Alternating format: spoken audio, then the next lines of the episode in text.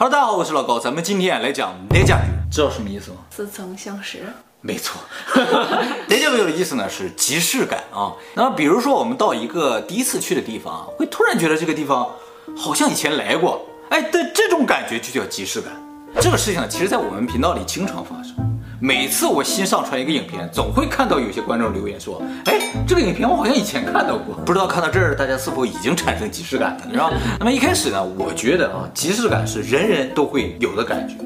但是后来呢，美国大学呢做了个调查，发现只有七成的人有过即视感，百分之三十都没有。哎，我也觉得很神奇，怎么会有人没有即视感呢？不会吧，只是没告诉他而已。反正我确实是有过即视感。但是你要现在让我回想究竟什么事情发生了即视感，我也想不起来。嗯、那么今天啊，我们就来讨论一下什么原因造成了即视感。第一种可能呢，就是预知梦。啊、哦，这个我们以前做梦的那个影片里边也提到过，就是说有些人会在梦里看到未来将要发生的事情，而且我们的梦那个影片也提到了说，梦里的感知和现实是没有区别的。所以人醒了之后，虽然没在意，但是这段梦呢，就可能作为一个你的真实体验而留在你的记忆之中。嗯、结果有一天呢。啊，它真的发生了之后呢，你就会觉得，哦，我好像经历过这个事情。如果你明确知道你是以前做梦梦到过这个场景的话，这种就叫预知梦了，就不叫即视感。即视感是深信这个事情你经历过。精神学分析之父弗洛伊德，他就曾经在书里边提到，他认为即视感就是由梦引发。那么第二种可能呢，就是类似经验造成。你虽然以前没来过这个地方，但是呢，去过一个非常类似的地方。那由于那部分记忆呢变得比较模糊了，所以呢，你误以为你来到这个地方呢以前来过，或者你见到这个人呢，或者见到这个场景以前见到过。那么第三种可能呢，就是通过一些其他渠道获得的信息而产生的这种错觉。比如说你小时候看电视，电视上介绍过一些美丽的海岛啊什么的，你长大去了，啊，以为自己以前来到过。又或者纯粹就是听别人讲，别人给你讲过一些他的经验，你听了之后呢，时间长了，哎，就以为是自己的一些经历了。结果有一天你也经历这些事情，你就会以为产生了即视感。像这种听别人说的就当成自己记忆这种事情，就是大部分都是脑补的，你知道吗？啊，全是自己想象的啊。结果想象的还真就现实中发生了，你知道。那么第四种可能呢，就是纯粹忘了自己以前真的经历过的。自己不记得，然后再次经历的时候呢，哎，误以为产生了即视感。我觉得即视感应该都是一些平常小事吧，才会不记得。哦，对，应该不是那么重要的事情，是吧？你杀过人啊？你干那个应该没有什么即视感，是吧？啊、哦，对对对啊。可能不会杀的时候，哎，我以前好像也杀过。这种都是刻骨铭心的，是吧？呀一辈子都不会忘的事情，是吧？啊，好，我们目前介绍这四种可能性啊，都跟记忆有很大的关系。我们以前在这个曼德拉效应的影片里啊，也给大家介绍过，说人的这个记忆啊是个非常不可靠、非常暧昧的东西。还有时间那个影片啊，对，时间影片也提到。还有三亿元那个影片啊，是吗？都提到了是吧？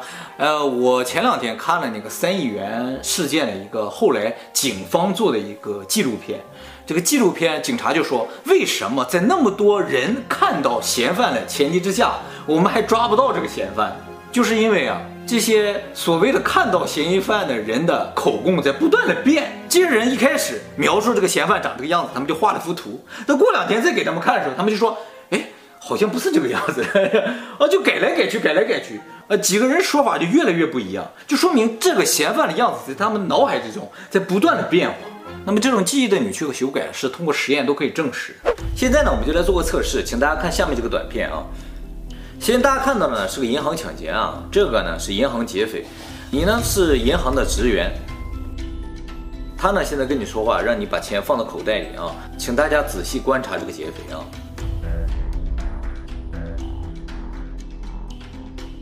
好，作为目击证人呢，接下来呢就问大家几个问题，请大家仔细的回想啊。首先，这个劫匪的眼睛是什么样子？请尽可能的用你的语言来把它描述出来。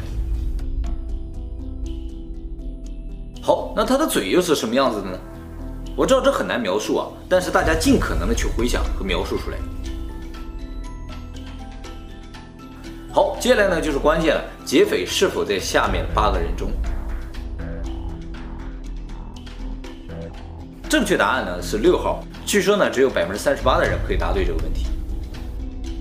那刚才之所以让大家来回想劫匪的样貌呢，就是因为越回想，记忆就会变得越模糊。所以你越是仔细的回想并描述劫匪的样子呢，你答错的可能性就越大。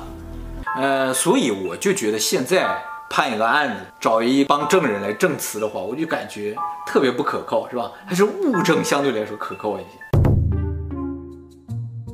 其实人眼睛看东西只能看到前方大概几平方厘米的这么一个区域的内容。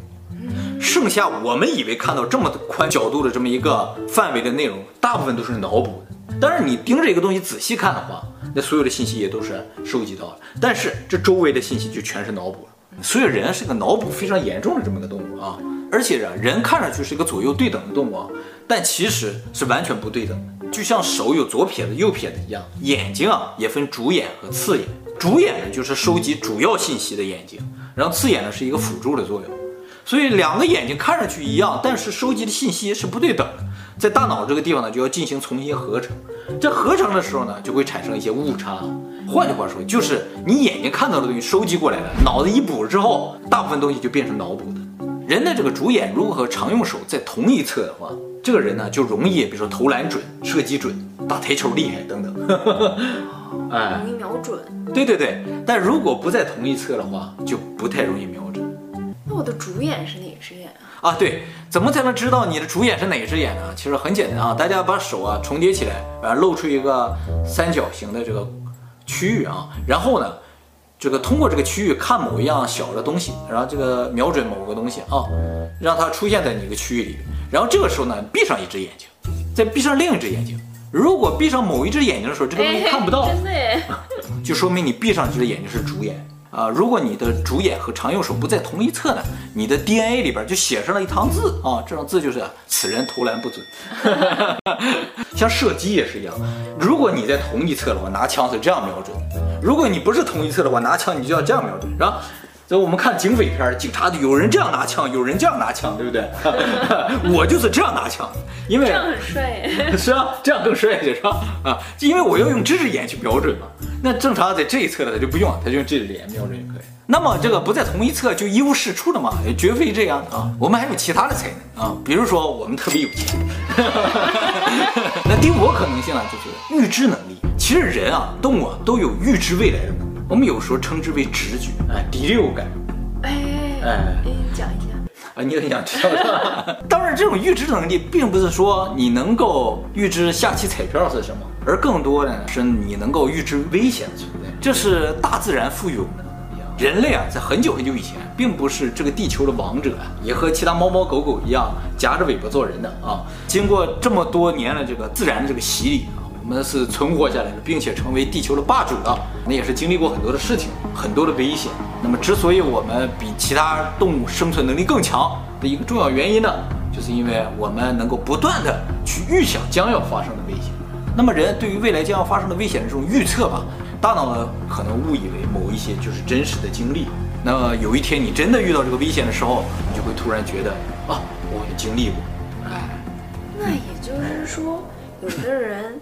直觉她老公外面有女人了，对对对，然后她的自我保护的机制呢，促使她去不断的设想将要发生的一些比较可怕的或者一些悲观的事情。然后她发现了，觉得这是女人的直觉。女人啊，就特别容易不安的一种动物嘛，嗯、所以她们就设想这种危险的情况就要比男人多很多，那就更容易存活下来啊。对，更容易存活下来，而且更容易产生即视感。就像我们有时候从来没见过一些动物，但是我们立刻就会感知到这个动物有危险，而选择逃跑。这是什么原因造成的？就是在远古的时候，这个动物可能本身是猎食物，就是换句话说，它在食物链更高的位置上，我们在底下被它吃的。那么这段记忆呢，就记在我们的 DNA 里面。随着一代一代的进化，一代一代的这个繁衍，然后到我们身上的话，即使我们没见过那些动物，我们也知道它是危险。第六种可能呢，就是前世的记忆。有的人真的有前世的记忆。对，在世界范围内有很多类似的案例了，是吧？啊，这种情况呢，就纯粹是别人的记忆或者别人的经历成为了你的记忆，这种事情呢，非常不可思议。别人的经历怎么会成为你的记忆呢？请听下回分解啊。那么第七种可能性呢，就是平行宇宙。平行宇宙啊，究竟在什么地方？我们虽然不知道，但是有可能离我们的生活并不遥远。这些平行的宇宙里边，每一个宇宙里都有一个你，所有的这些你呢之间互相都是有关联的。甚至有人相信，做梦的时候其实看到的场景就是平行宇宙中的一些场景。哇，真的啊，每天做梦的时候去的平行宇宙都不一样，所以看到的场景也都是不一样的。有的是在沙漠里的，有的是在城市里，有的是在飞的，等等吧，是吧？比如说那个宇宙里，我一直在飞。对，在那个宇宙里，空气往上。哎，那个宇宙可能是在火星或者在其他星球，它的重力是比较小的。那个星球上的所有人，他说都是能飞的，不是所有平行宇宙都是在地球上，你要明白。哦。平行宇宙嘛，是吧？哎，所以会看到各种各样在现实生活中看不到的场景。偶尔呢，就会造成这些平行宇宙的人的信息呢传递了给了你，然后你就会造成一种似曾相识的那种感觉。有量子吗？对对，全体纠缠嘛。对对对，李连杰有个电影，就说二百多个平行宇宙里边，每一个宇宙里边都有个他，然后其他宇宙的自己不断死掉之后，这个宇宙的自己就越来越厉害，所以他呢就到各个宇宙里去把自己干掉，之后他就变得最厉害。那么以上这七种呢，就是可能产生这个即视感的原因啊。现在主流认为呢，就是预知梦，因为弗洛伊德都这么说了嘛，所以精神学家们也主要认为说这就是由于梦而引发的啊。那么究竟为什么会产生预知梦？为什么梦会引引发这个即视感啊？这个呢还不是很清楚啊。